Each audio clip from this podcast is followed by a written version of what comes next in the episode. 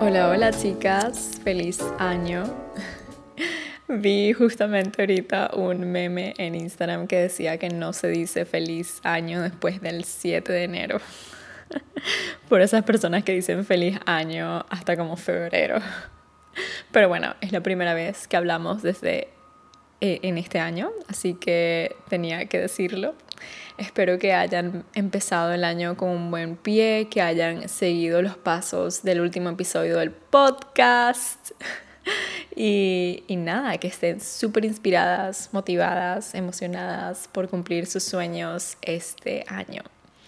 Y hablando de esto, me gustaría comentar algo que he estado escuchando full en las redes de como otras personas que sigo acerca de cómo algunas personas piensan que es un poco tóxico empezar el año haciendo las resoluciones y planeando y seteando sus metas y que es demasiada presión, que es como una competencia y no sé, personalmente no estoy de acuerdo.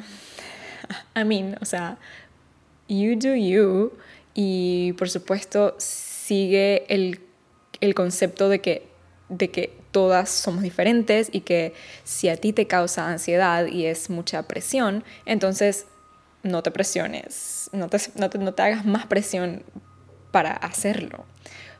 Pero no se trata de una competencia, se trata de tener un plan de vida, de seguir avanzando, de seguir creciendo, que en mi opinión es el propósito de la vida de, de, qué sirve, de qué sirve quedarnos siempre en el mismo lugar si no estás cómodo ahí. O bueno, en mi opinión, así estés cómodo, deberíamos seguir saliéndonos de esa comodidad para crecer y evolucionar. Y como les dije en el episodio anterior, si no planeas, entonces planeas en fallar. Algo así. Es que el quote originalmente es en inglés que dice, If you fail to plan, you plan to fail. Sueña en grande, crea tu plan, créetelo de que es posible y sigue tu plan de acción. De eso se trata todo de planear en cuando estamos en un nuevo año, cuando estamos entrando en un nuevo año y show up every day con ese plan, porque sin un plan, sin un mapa, puede que llegues, sí, pero puede que te tome el doble de tiempo en llegar ahí. Así que bueno, ese es mi rant del día. Eh, porque sí siento que es extremadamente importante hacer estas, estos planes. Y bueno, al final, en realidad, la importancia no es necesariamente hacerlo al principio del año. O sea, yo lo hice a mitad de diciembre. Si para ti es demasiado, demasiada presión, intenta hacerlo a mitad de enero, cuando ya te sientas como más tranquila. Eh, pero, pero bueno, al final todo el mundo hace lo que le funciona. Esta es mi opinión acerca del tema, pero empecemos con el tema de verdad de hoy. La super, mega, hiper importancia de la conexión entre lo que comemos y nuestro balance hormonal. Y quiero que hablemos un poco de las dietas, the D word. y un poco acerca de la mala relación con la comida, nuestro cuerpo, etc. La comida es parte de lo que significa para nosotros como humanos estar a salvos, seguros, tener suficiente, de nutrirnos. Pero como mujeres es parte de una historia de traumas, de sufrimiento, de vergüenza, de una pelea con nosotras mismas y nuestro cuerpo. Hay una condición llamada ortorexia, que es la obsesión patológica e irracional por comer sano y por la calidad de los alimentos, según la definición que encontré en Google. Y está acompañada de restricciones de la comida y obsesión de tener el control. Y sí, a veces necesitamos tener ese control con lo que hacemos y comemos para llegar a lograr nuestras metas nutricionales, como por ejemplo lo es balancear nuestras hormonas. Pero el problema con esta obsesión y restricción que solemos tener como mujeres eh, es eso mismo, es la obsesión y la restricción. Así que cuando estoy hablando aquí de alimentación, dieta, manera de comer, etc., no quiero que sea un trigger, porque no hablo de restricción. Y necesariamente tampoco estamos hablando de perder peso. Ahora, sí es verdad que la resistencia a perder peso es uno de los síntomas más comunes en muchas condiciones de desbalance hormonal. Por ende, probablemente experimentes pérdida de peso comiendo, comiendo y siguiendo una alimentación enfocada en tus hormonas. Cuando dejamos de hacer dietas, entre comillas dietas, y me refiero a esas dietas restrictivas, lo que hacemos es recuperar nuestra voz, nuestra habilidad de tomar decisiones acerca de lo que comemos. Volvemos a creer en nosotras mismas, nuestro derecho de decidir lo que va en nuestro cuerpo. Y podemos dejar esas dietas cuando empezamos a escuchar a nuestro cuerpo. Nuestro cuerpo es sabio, podemos confiar en él.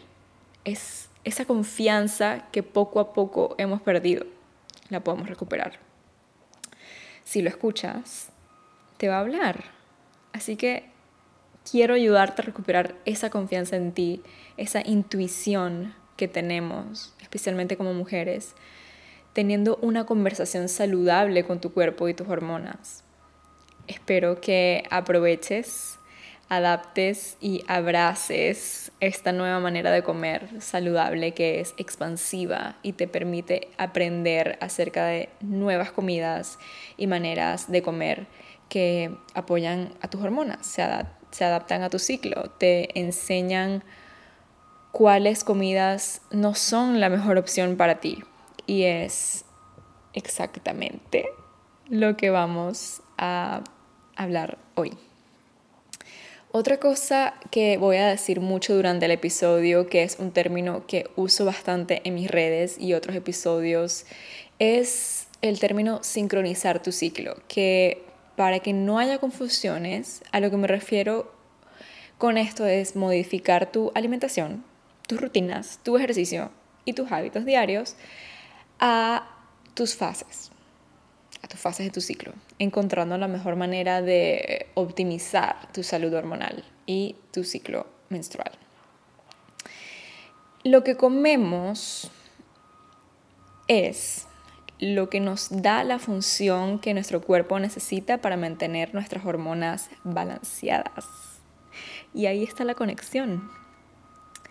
Comer las comidas incorrectas o eliminar macronutrientes por completo, como por ejemplo carbohidratos o grasas, que es bastante común en estas fat diets y estas desinformación de que los carbohidratos o las grasas son malas, le quita a tu cuerpo los materiales, por así decirlo, que necesita para producir hormonas saludablemente. Y lo peor de todo es que nadie nos dice que nuestros dolores menstruales, por dar un ejemplo, o cualquier síntoma o condición hormonal, pueden ser 100% evitados y tratados si comemos las comidas correctas. Por darles un ejemplo, a finales de la fase lútea, antes de que llegue tu periodo, nuestros niveles de estrógeno caen, lo que causa también una caída en nuestros niveles de serotonina, lo que puede causar antojos de carbohidratos o dulces, los cuales pueden empeorar tus síntomas premenstruales.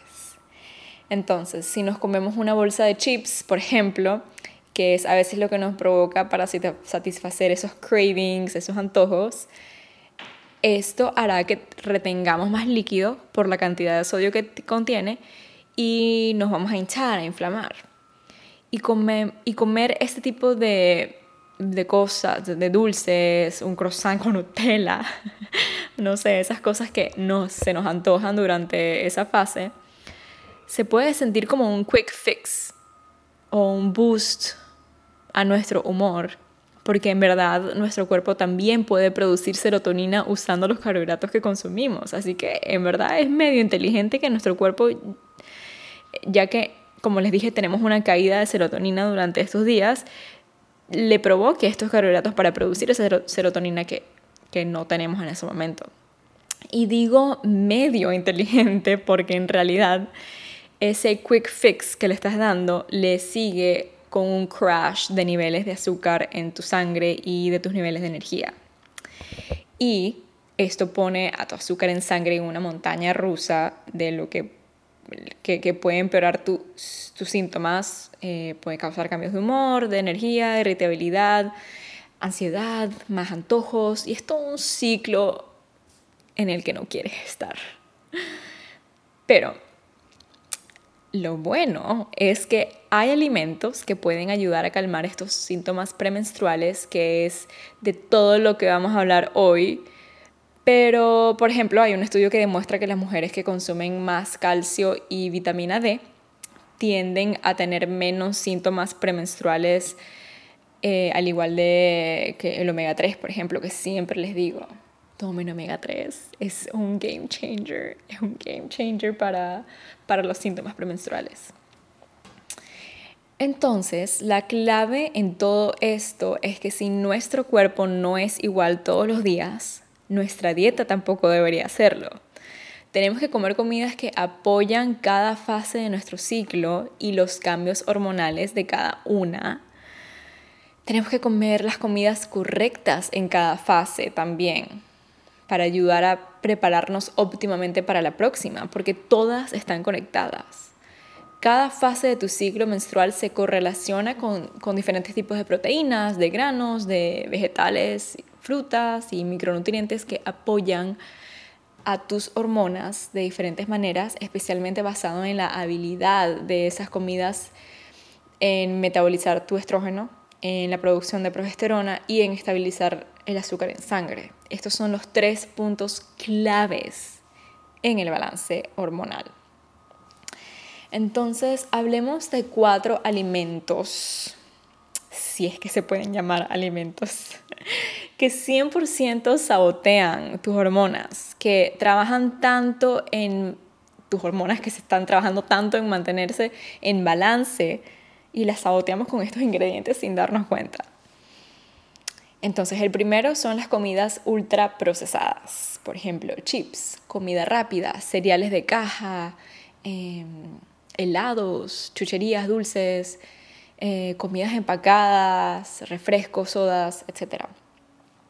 Este tipo de comidas están desarrolladas por la industria alimenticia para que tengan sabores, texturas y estos ingredientes que que no son naturales, que trigger o desencadenan o provocan los, los centros de recompensa o placer en nuestro cerebro, dejándote adicta, dejándote queriendo más y más y creando una adicción.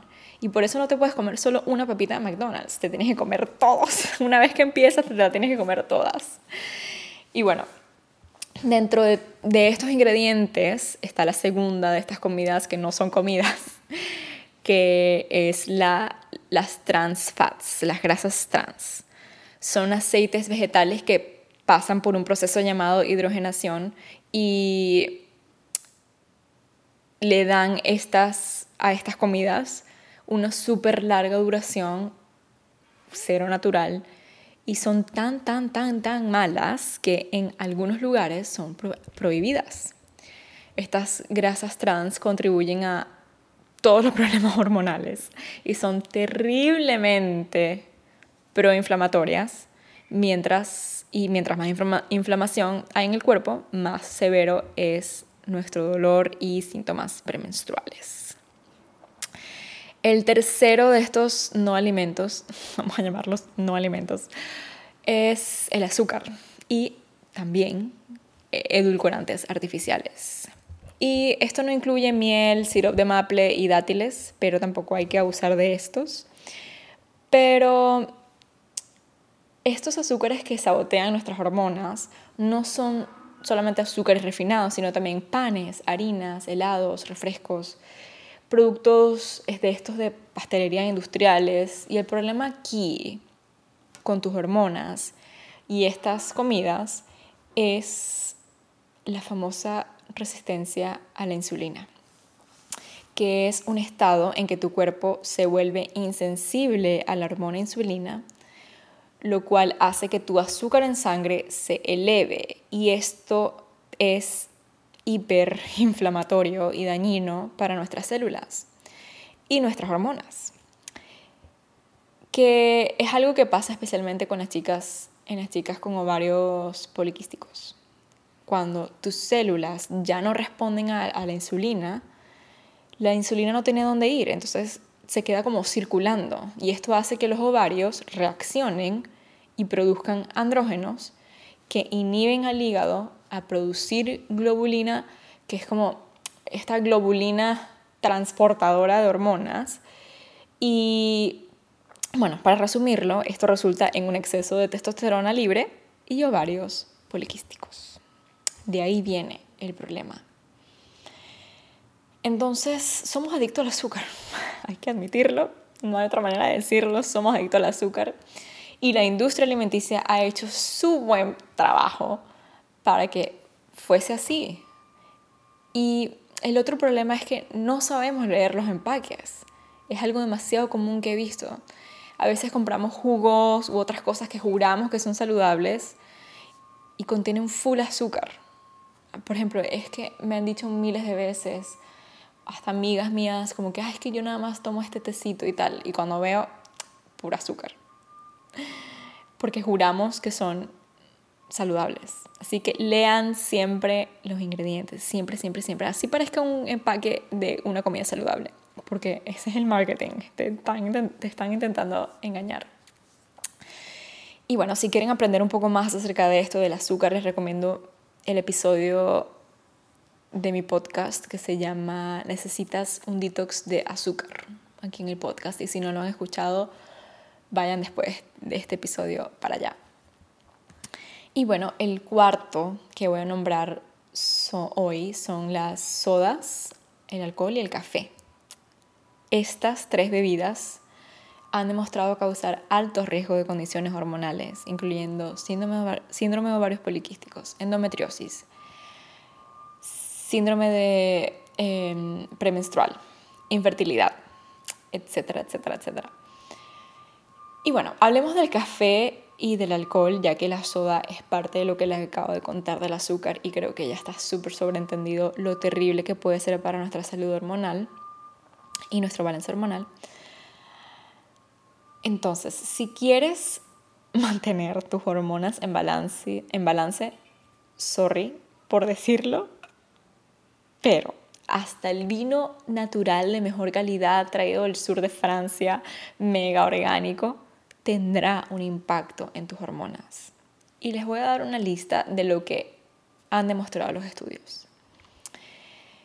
Después de consumir alcohol, se encontraron altos niveles de estradiol en las mujeres, que es un tipo de estrógeno, durante la fase lútea, lo cual lleva a síntomas de sensibilidad en los senos, periodo de flujo intenso y dolores menstruales severos tomar alcohol regularmente, así sea moderadamente, causa desequilibrios hormonales. O sea, así te tomes una copita de vino en la noche.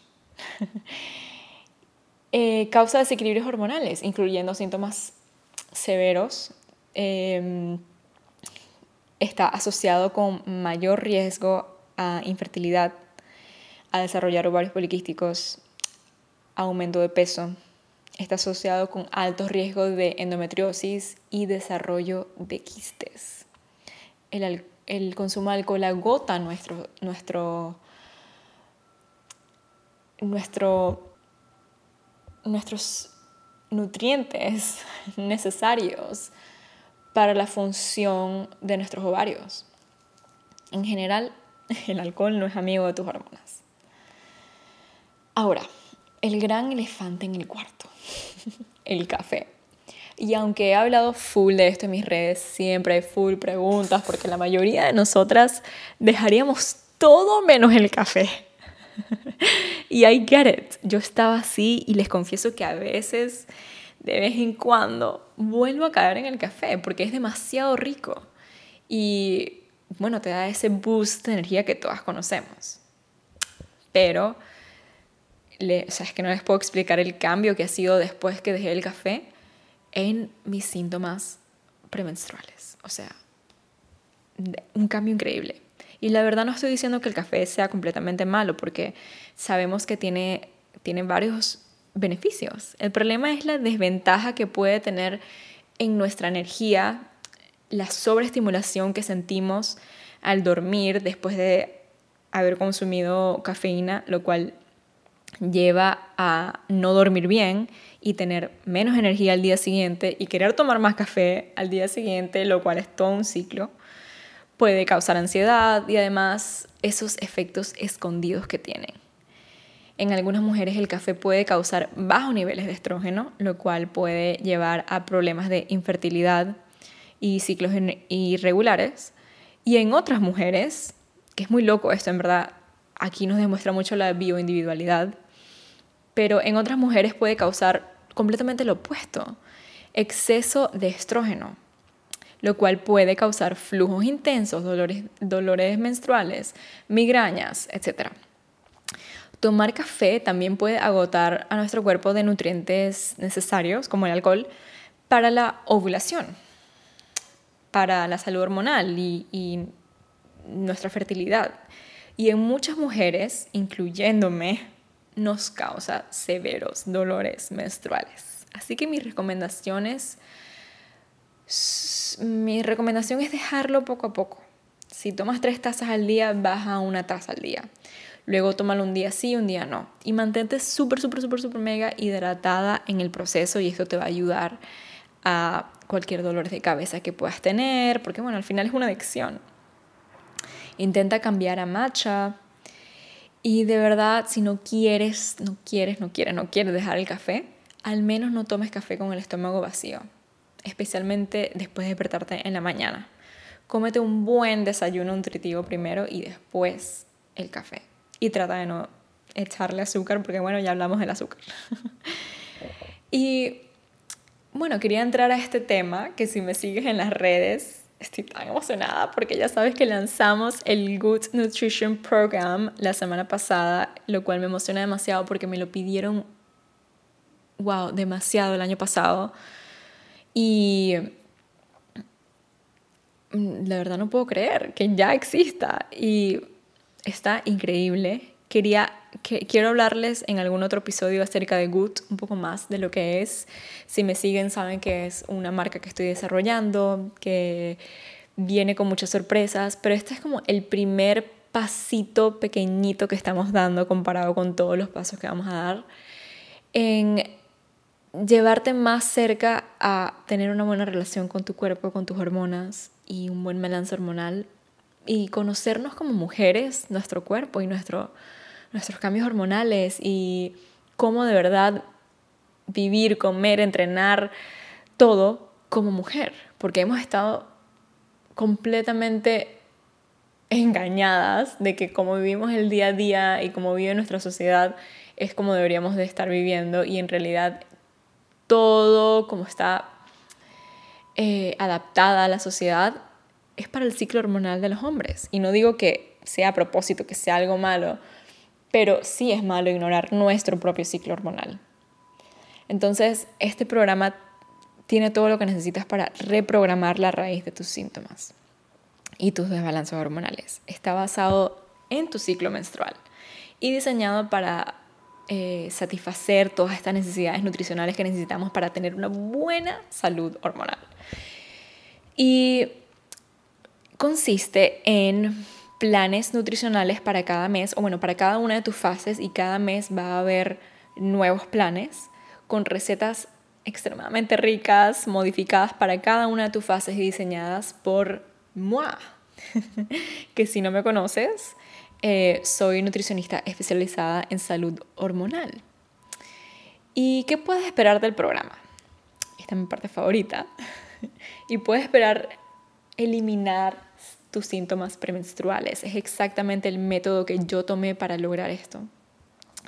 Estos síntomas tipo dolores, cambios de humor, fatiga, inflamación, inflamación abdominal, antojos, ansiedad, eh, depresión, etc. Eh, puedes revertir la resistencia a la pérdida de peso, revertir la resistencia a la insulina, aliviar tus síntomas de otras condiciones hormonales como síndrome de ovarios, de ovarios poliquísticos, endometriosis, quistes.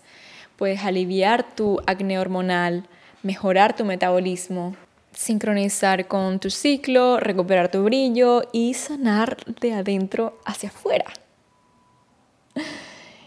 De verdad, o sea, se lo juro que funciona y los resultados son increíbles. Vas a poder ver resultados literalmente desde la primera semana del programa. Pero obviamente para resultados óptimos y mantener esos resultados es importante seguir el programa por al menos tres meses. Igualmente esto se va a volver súper intuitivo para ti y lo vas a hacer parte de tu vida, ya vas a ver, o sea, es como que ya no, I can't go back. Igualmente, todo va a depender de tus síntomas y cuán severos son. Si tienes, por ejemplo, un año entero con, con eh, síntomas premenstruales severos, probablemente te tome un poco más de solo un mes en ver los resultados. Y el programa cuesta solamente 9,99 dólares, que son solo 2,5 dólares a la semana para tener un plan nutricional mensual especializado en tus hormonas. O sea, es un mega deal if you ask me. Y bueno, les digo todo esto porque vamos a hablar de las comidas que sí son amigas de tus hormonas y en las que me basé en desarrollar cada una de estas recetas del Good Nutrition Program. Entonces empecemos por los vegetales de hojas verdes, nuestros mejores amigos.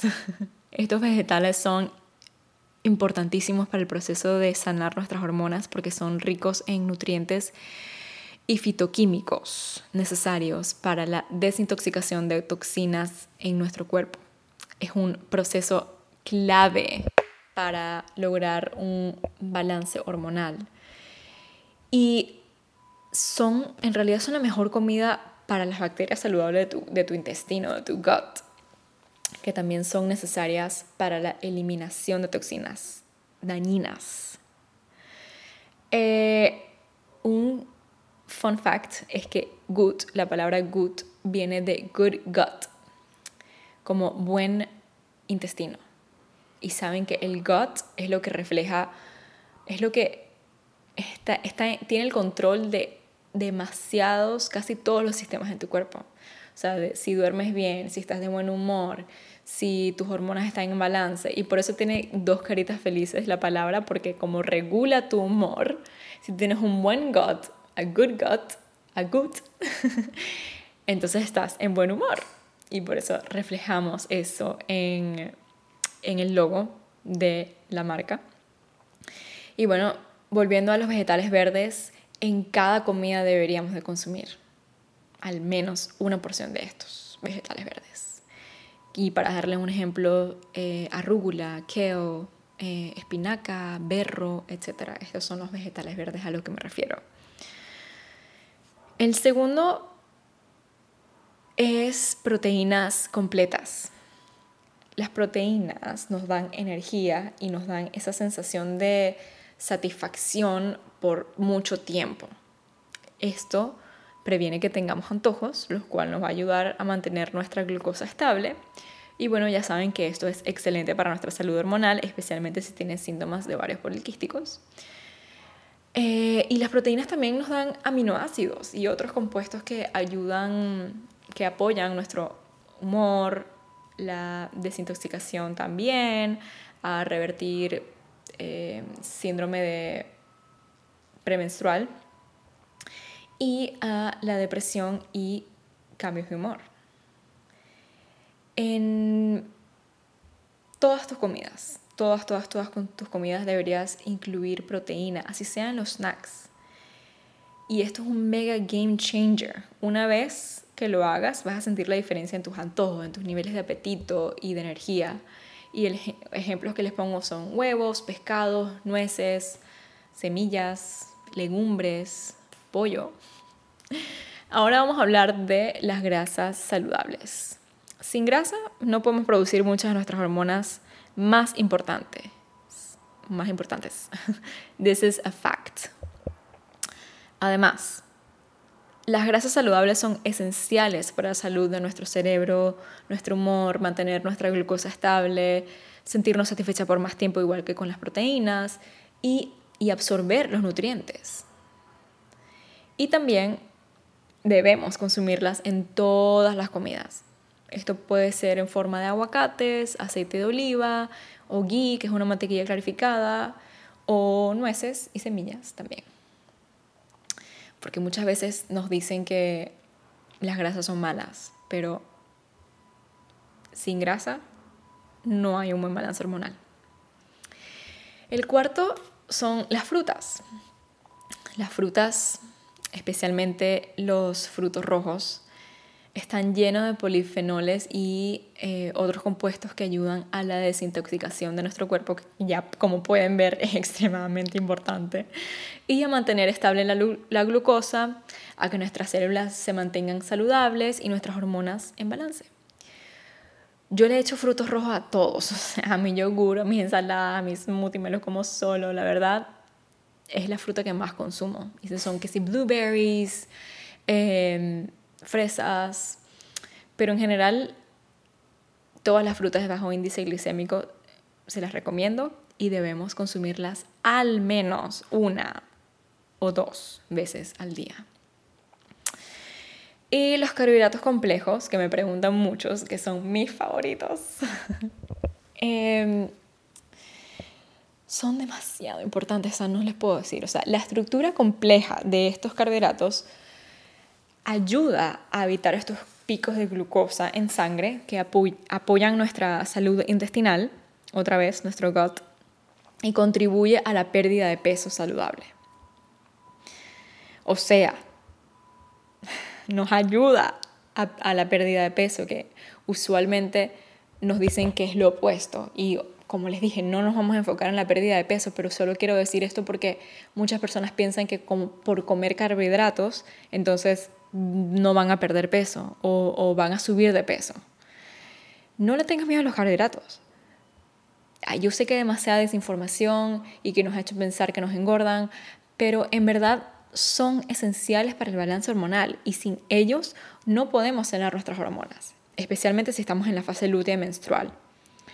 Sin ellos tenemos full antojos también, entonces hay que consumirlos una o dos veces al día al menos y les doy ejemplos como calabaza, avena, quinoa, farro, farro es mi favorito. y en el plan tienen varias recetas de farro que están, wow, o sea, son mis favoritas de verdad. Y voy a agregar uno más a la lista, que son las comidas fermentadas. Por ejemplo, el yogur, el kimchi, sauerkraut, vegetales fermentados como pickled veggies, kefir, etc. Estas comidas ayudan a reducir la dominancia de estrógeno, que ya saben que es, es lo que causa muchos de los síntomas premenstruales, y mejoran la función digestiva. Por lo tanto, ayudan al cuerpo a eliminar exceso de estrógeno de manera más efectiva a través de nuestro, adivinen, gut, sí, de nuestro intestino.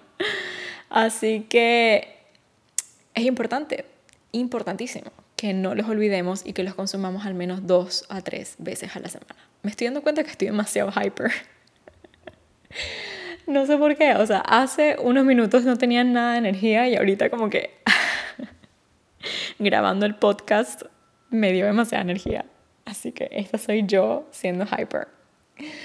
Otro elemento clave en comer para tus fases em, cae más en la parte de cocinar. Entonces, como siempre les digo, digo, vean las fases como temporadas del año. La folicular es la primavera de tu cuerpo. La ovulatoria es tu verano. La lútea es tu otoño y la menstrual es el invierno. Entonces te vas a beneficiar bastante de cocinar acorde a esto. Por ejemplo, en la fase menstrual, come o cocina recetas que sean más warming, calientes, como sopitas, caldos, cremas. O sea, no significa que no puedas comerte un smoothie, por ejemplo, pero verás que la mayoría de las cosas que te van a provocar van a ser este tipo de cosas. Igual con las otras fases, tipo la ovulatoria, cocina cosas más crudas como ensaladas o un açaí o algo así. Y en la fase folicular y lútea es más como intermedio. Y esto lo enfocamos mucho en el plan también. Y algo que quiero recalcar es que no se estresen, no se estresen, de verdad es más fácil de lo que piensan, aunque suene un poquito complicado porque tal vez es la primera vez que escuchan toda esta información, puede que suene un poco too much. Eh, pero ¿tienes que ser completamente precisa? No. ¿Tienes que hacer todo perfecto para ver resultados? No. He tenido pacientes que con solo eliminar el café ya vieron una mejora increíble. Así que si comes una comida que está fuera de tu fase, ¿lo arruinaste todo? No, no, no, no. Nuestro ciclo en verdad es un flow, va fluyendo entre fase y fase, así que no tienes que ser extremadamente precisa y como dije al principio del podcast, muchas de las comidas que comas para la fase en la que estés ahorita te van a ayudar y a beneficiar para la próxima fase. Por eso yo prefiero dividir todas las fases en una semana del mes y ya, para simplificarme la vida. Cuando en realidad no duran exactamente una semana, pero it really doesn't matter. Si decides entrar al programa, recuerda que esto es un método, no es una dieta. Es un método que refleja, me encanta verlo de esta manera, como que refleja nuestra energía femenina. Es un método abundante, generoso, nurturing, comprensivo, flexible. Y si tienes intolerancias, alergias o un gusto un poco picky para la comida, puedes hacer modificaciones que funcionen para ti. No hay reglas estrictas. Y muchas de ustedes que ya están en el programa me han mandado mensajitos que diciéndome que han cambiado algunos ingredientes por porque simplemente no los tenían en su casa o algo así y que pudieron resolver súper fácil y hacer un cambio de algún ingrediente, igual les quedó súper divina la comida. Así que ese es como que the energy that we want, that's the vibe that we want em, en el programa de, de que no tiene que ser todo tan preciso. Y así es la vida, y así es nuestro ciclo, y así son nuestras hormonas, y quiero que sea un reflejo de eso. Otro punto importante es que con The Good Nutrition Program no vas a estar contando calorías. Este método no se trata de cuánto comes, se trata de comer las comidas correctas y cuándo las estás comiendo a lo largo de tu ciclo. Y lo más fascinante de este método es que una vez que le agarras el ritmo, se vuelve súper intuitivo. Vas a entender lo que tu cuerpo necesita en cada fase y naturalmente vas a ver que vas a estar teniendo antojos de esas comidas saludables que necesitas en lugar de autosabotearte con otras comidas que ya nombramos. las no comidas, las no alimentos. Así que keep it simple. Usa la lista de compras en cada fase que están incluidas en el programa para que tengas una idea de, qué comprar haz más meal preps con anticipación y ten casi todo listo en la nevera para que no tengas que cocinar tanto durante la semana, porque estoy segura que tienes un horario, un horario súper ocupado como casi todas tenemos. Y guíate por el programa, descarga tus recetas, ten los snacks listos y como siempre les digo, set yourself up for success. Tenlo todo casi listo y que no tengas que cocinar tanto durante la semana. Bueno, les dejo el link para el programa aquí abajo en la descripción y por favor déjenme saber todas sus preguntas, todas sus dudas por mensaje directo y estaré más que feliz de contestarles. Qué emoción empezar el año así, todas sincronizadas, o sea, qué poderoso en verdad se siente. Y bueno, les quiero. Gracias por escucharme. Nos vemos el próximo martes. Cambié el horario del podcast un poco buscando cuál va a ser el, día ideal para ustedes y para mí. A ver si los martes son el día ideal y si no, seguiremos probando. Así que por ahora, todos los martes. Un beso a todas. Bye. Bye.